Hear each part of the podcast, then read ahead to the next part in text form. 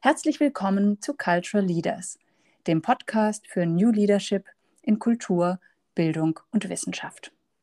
Ich bin Nicola Müllerschön und ich begrüße heute Eva Kohl, Director of Digital Strategy and Assistant Dean an der WHU Otto Beisheim School of Management. Hallo Frau Kohl, schön, dass Sie da sind. Hallo Frau Dr. Müllerschön, danke für die Einladung. Frau Kohl, Sie sind seit über elf Jahren jetzt an der WHU und waren zuvor jedoch in der Strategieberatung tätig. Warum der Wechsel in den Hochschulbereich? Mir war eigentlich direkt ähm, nach der Beratung klar, dass ich ähm, auf jeden Fall im konzeptionellen und strategischen Bereich äh, weiterhin bleiben möchte. Und das natürlich ähm, auch in einer dynamischen Branche, die auch für mich sinnstiftend ist. Und das ähm, trifft auf jeden Fall auf die Hochschulbranche zu. Ähm, ich muss aber ehrlicherweise sagen, dass es nicht nur äh, diese Branche war, sondern ich auch in anderen Ecken geschaut habe. Aber am Ende ähm, ja, hat dann das Angebot der WHU eigentlich das beides vereint. Also, ähm, und die Kultur und die Menschen haben mich dann letztendlich überzeugt. Ähm, auf, der, auf, der, einen Seite ist es wirklich eine, ein Platz, wo sehr viele ja, wirklich kluge und unternehmerisch denkende Menschen zusammenkommen, die gleichzeitig auch noch ja, das Herz am rechten Fleck haben, was mir auch sehr wichtig ist.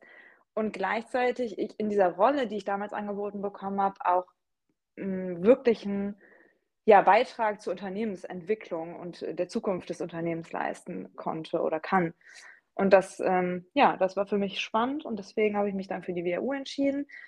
Im Endeffekt oder zusammenfassend würde ich auch sagen, dass die WHU ich persönlich auch als Mittelständler oder als eine, eine spannende Aufgabe in einem Mittelständler betrachte, wo die Herausforderungen ähnlich sind wie bei Mittelständlern in anderen Branchen. Also spannende Themen, viele Möglichkeiten, auch aufgrund der Unternehmensgröße und natürlich auch eine ganz andere Geschwindigkeit als vielleicht in ähm, größeren Unternehmen und oder auch öffentlichen Hochschulen zum Beispiel. Absolut. Also das denke ich auch. Ich meine, mit der WHU haben sie ja nicht nur eine ganz tolle Institution und Universität, sondern eben auch innerhalb des, des Hochschulmarkts sicherlich auch eine äh, besonders schnelle auch erwischt. Da gibt es ja auch große Unterschiede. Insofern kann das ich das stimmt, gut nachvollziehen. Ja. Äh, jetzt hat ja schon vor der Pandemie die WHU das Center of Digitalization eingerichtet. Erzählen Sie so ein bisschen, ähm, was verbirgt sich dahinter, was muss man sich darunter vorstellen? Genau, das ähm, Center of Digitalization, also oder COD, wie wir es ähm, abgekürzt nennen, wurde, ich glaube, 2016, 17 ähm, bereits gegründet. Und ähm, da war das Ziel eben, die bereits bestehenden, also schon damals existierenden Bestrebungen zur Digitalisierung an ganz vielen Ecken und Enden eben zusammenzubinden, stärker zu verzahnen und gleichzeitig natürlich auch noch zusätzliche ähm, Projekte anzustoßen, um die WHU zukunftsfähig aufzustellen.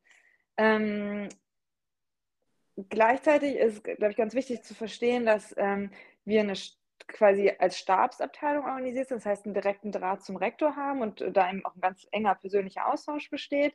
Hat dann eben auch mit Geschwindigkeiten dann zu tun oder hat einen Einfluss auf die Geschwindigkeit.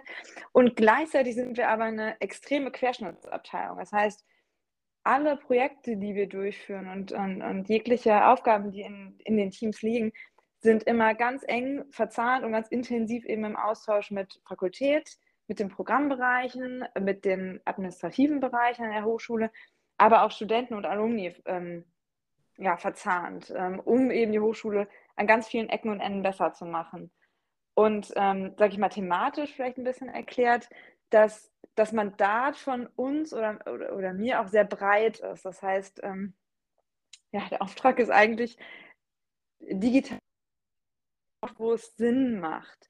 Das heißt, das kann im Bereich Lehre und Lernen sein, äh, Forschung als, zweiter, ähm, als zweite Säule sozusagen oder, oder Praxis als, als dritte Säule, aber auch ähm, administrative Prozesse zum Beispiel betreffen. Ähm, ja, die Hochschule als Unternehmen eben äh, digitalisieren.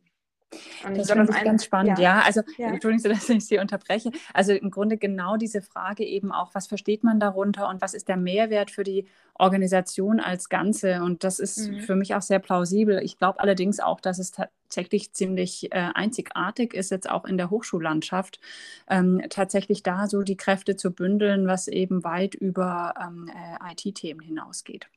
Mhm. Also wir haben ja noch vielleicht ganz ähm, wichtig als, äh, als Hinweis da, wir, ha wir haben natürlich auch eine IT-Abteilung und die habe ich gerade in der Zusammenarbeit natürlich gerade vergessen. Also mit der arbeiten wir oder mit den Kollegen arbeiten wir auch ganz eng zusammen. Das heißt, in jedem Projekt eigentlich ist immer, sag ich mal, ein inhaltlicher Owner, sag ich mal, Programmbereich oder Fakultät oder, oder eine Abteilung eben involviert und auch immer ein, ein Kollege aus der IT und eben aus meinem COD-Bereich. Das heißt, das ist eine ganz enge Verzahnung und eigentlich ist Kommunikation da das zentrale Element. Ja, Sie haben seit 2018 die Rolle als Director Digital Strategy an der WHU inne. Ähm, kann ich mir vorstellen, dass nicht zuletzt jetzt auch aufgrund der letzten äh, Jahre der Pandemie, aber auch vielleicht auch davor schon, ähm, sich Ihr Aufgabenfeld doch ziemlich verändert hat oder vielleicht auch ähm, ja, angepasst hat. Können Sie das beschreiben? Mhm. Also ich hatte ja gerade schon erklärt, dass der Auftrag von Anfang an sehr breit war.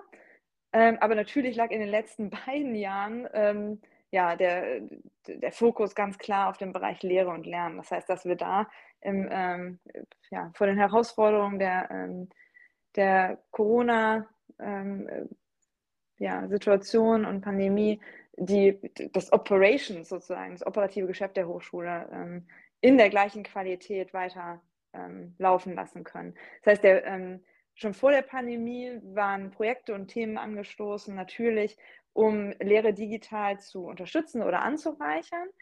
Das heißt, wir hatten auch unsere Hausaufgaben gemacht, ähm, aber natürlich war die Einführung von vielen Themen und Systemen und Konzepten dann doch sehr viel schneller, als wir es ursprünglich geplant oder gewollt haben. Ähm, long story short, eigentlich hat sich die Struktur unserer Arbeit nicht so sehr geändert in den letzten Jahren. Ähm, das heißt, ähm, schnell erfassen, ähm, testen, ausprobieren und ausrollen, wenn neue, neue spannende Technologien oder Konzepte aufkommen.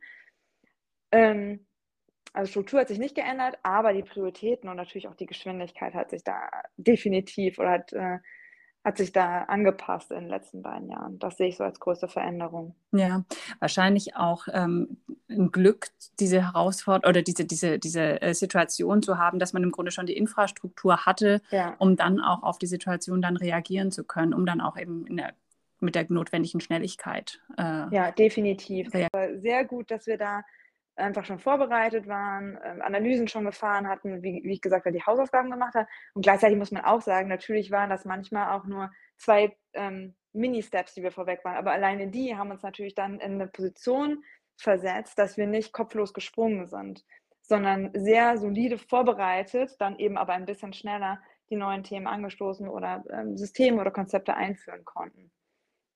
Wo sehen Sie aktuell den größten Handlungsbedarf in Ihrer Position oder vielleicht auch mit Blick auch auf das äh, COD? Ähm, also ich glaube, thematisch ähm, sind ähm, die größten Herausforderungen, ich sage jetzt mal so ein bisschen mehr mittelfristig und unabhängig von den aktuellen äh, Corona-bedingten Herausforderungen, sind so Themen wie Individualisierung, Flexibilisierung im Hochschulsektor allgemein, getrieben durch diese ganzen neuen und ständig sich entwickelnden digitalen Möglichkeiten, gepaart mit äh, gleichzeitig einer stärkeren emotionalen und persönlichen Ausrichtung. Ähm, dass diese Kombination, äh, das zusammenzuführen, das Beste aus beiden Welten eben auch in Produkte zu gießen ähm, und in Lehre und Lernen ähm, eben abzubilden, dass das die größte Herausforderung, sag ich mal, marktseitig sind. Ich glaube aber generell, und das trifft natürlich auch auf uns zu, dass die viel größere Herausforderung ähm, als, sage ich mal, die technische Seite, immer die menschliche Komponente bei, ja, bei digitaler Veränderung mhm. ist. Das heißt, die kulturelle Transformation eigentlich, die damit einhergeht. Ja. Ähm, weil es einfach ein komplett anderer Modus einer Organisation ist. Ähm, und ich glaube, dass das das Spannende ist, aber auch, dass das das ist, woran manchmal Projekte scheitern. Das ist dann meistens nicht die Technik. Wir haben so viele kluge Köpfe und so viele super Systeme und ähm, ja, digitale Möglichkeiten. Ich glaube, wenn dann, ähm, ja, sind es die Menschen, die man eben mitnehmen und einbinden äh, muss. Und das ist dann der größte Erfolgsfaktor. Das ist so ein wunderbares Schlusswort, dass ich dem jetzt eigentlich gar nichts mehr hinzufügen möchte. Frau Kohl, ganz herzlichen Dank an Sie für diesen schönen Einblick äh, in Ihr Tätigkeitsfeld, aber auch in diese Themen, die natürlich auch über die WHU hinausgehen. Ganz herzlichen Dank für Ihre Zeit. Alles Gute für Sie und euch allen vielen Dank fürs Zuhören. Tschüss und bis bald. Dankeschön. Sehr gerne.